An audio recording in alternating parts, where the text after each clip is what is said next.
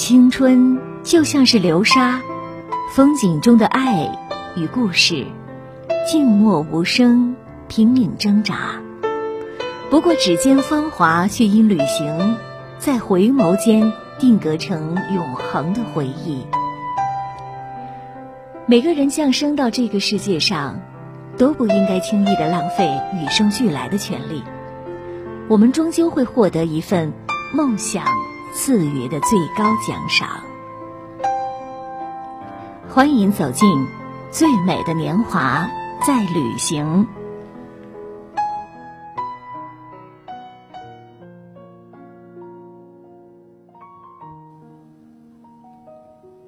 嗨，你好，你是哪位呢？今天过得好吗？感谢你在这样的时光里听到我，欢迎你的到来。未来水世界，马尔代夫是我们今天将要开启的旅程。在遥远的印度洋上，有一个十分奇特的王国——马尔代夫。它的总面积大约为九万平方公里。其中大部分的国土均被海水所覆盖，成千上万的小岛星星点点地散布在海面上，陆地仅有三百平方公里，平均海拔不足一米。当地人大多生活在船上，土地是这个国家最奢侈的东西。到马尔代夫过圣诞节，可能是很多人的梦想。美丽的风景。奢华的享受，不菲的机票，高昂的费用，这一切都让人痛并快乐着。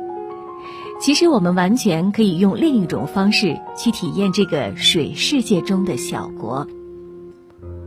香港动画片中的小猪麦兜总是念叨着：“马尔代夫那里椰林树影，水清沙幼，蓝天白云，是在印度洋上的一处世外桃源。”马尔代夫的海水，包括港口附近的海水都是非常清澈的，度假村的水质更是比港口附近的水质要好 N 倍。仅凭着这样的海水，马尔代夫就足以打动全世界的所有女人了。不知从什么时候开始，马尔代夫变成了闻名世界的高端旅游胜地。他宣称自己是世界上最后的一片伊甸园，因此每年都会有无数人去那里高消费度假。马尔代夫和非洲的毛里求斯同属一个巨大的海脊，这个海脊横跨亚非大陆，由于水流的作用力，使得水异常的清澈。从高眺望马尔代夫的自然环礁群。一群小岛围成了一个圈，圈里圈外都是蓝色的海水。由于深浅不同，海水映射出的颜色也不同。这种奇特的地理结构是怎样形成的呢？原来，海下火山喷发会形成岛屿，岛屿中央塌陷后又形成环形地形，珊瑚在其表面生长，最后就成了环状珊瑚礁。整个马尔代夫共有二十六个这样的自然环礁。奇特的地理环境只是马尔代夫旅游业蓬勃发展的基础，成功的运作才是决定旅游王国兴衰的关键。如今的马尔代夫已拥有无数个度假村，每一个度假村的设计都有自己的独特风格和特色。所以在你开心的搭乘去马尔代夫的飞机前，最好先确定自己需要的度假村要有怎样的气氛。一般情况下，便宜的度假村是团队游客的目的地。当然，如果您是度蜜月的话，那么最好选择中高端的度假村，在那里你能想到所有梦幻般的场景都能被创造出来，建有天窗的浴室、通往海底的楼梯、天然的礁石浴缸等。尽管马尔代夫是高端的旅游市场，但是这并不意味着背包客就无法享受马尔代夫的美景与浪漫。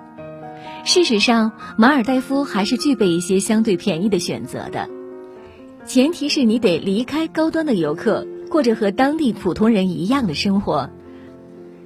作为一名真正的背包客，有些地方远比那些度假村更具吸引力，在这里几乎能够找到所有我们想要看到的或体会到的东西。去普通的集市上走一走，到鱼肉市场里逛逛，再坐进茶馆里喝两杯，吃一些当地的小菜，让自己像一个真正的马尔代夫人那样生活上几天。这样的度假，每天的消费可以降到四十美元。如果您能找到一两个游伴来分担房租和伙食费，每天的支出完全有可能降得更低。城市里的马尔代夫人也是当地的特色，靠近海洋的人都喜欢鲜艳的颜色，马尔代夫人自然也不例外。这可能和绚丽多彩的海底世界有关系。这一点与东亚文化中以朴素为美的思想差别很大。马尔代夫的首都可能是世界上最小的首都，绕着岛跑上一圈也用不了一个小时，因此摩托车是这里最好的代步工具。虽然地方不大，但是马尔代夫人却酷爱板球、足球，这种需要大面积活动场地的运动在当地相当热门。不过我倒是很想知道马尔代夫人在哪里去踢比赛。这里似乎连一块完整的空地都找不到。根据目前的情况来看，还是打牌比较适合马尔代夫人，至少这项休闲活动不需要占用太多的土地。马尔代夫的女孩子是需要戴头巾出门的，这和他们的宗教信仰有关系，而这里的男性则比较开朗。茶馆是马尔代夫男人聚会的地方。女性几乎不会在那里出现，就算他们偶尔去茶馆坐坐，也一定要有男性的陪伴。男人们来茶馆的目的就是为了放松、喝茶、吃点心、抽烟、嚼槟榔，和老朋友聊上几句。这就是当地男性的夜生活。如果你想了解当地人的生活，茶馆是一定要去的地方。游客在茶馆往往会得到很好的服务，并且不必支付小费。老板甚至可能会在你的茶杯中多加一勺糖，我想他大概是不了解大城市人的需求吧。试吃甜食的人一般是不会选择马尔代夫作为度假胜地的。茶馆门口或柜台最明显的地方也都会挂着几只打火机，可以方便客人在去柜台付账或出入大厅的时候点烟。从他们的茶馆文化来看。马尔代夫人的生活是相当朴素的。在马尔代夫，人们信奉佛教，所以有很多的清真寺。马尔代夫人在公元前五百年开始信奉佛教，并且一直延续了一千多年。在马尔代夫的一些比较偏僻的小岛上，至今还能见到一些巨大的石堆。在马尔代夫总统府附近。有着一座拥有四百多年历史的清真寺，它也是岛上历史最悠久的清真寺。在那些对历史文化、宗教感兴趣的旅行者眼中，这一座古老的清真寺才是马尔代夫之行的重点。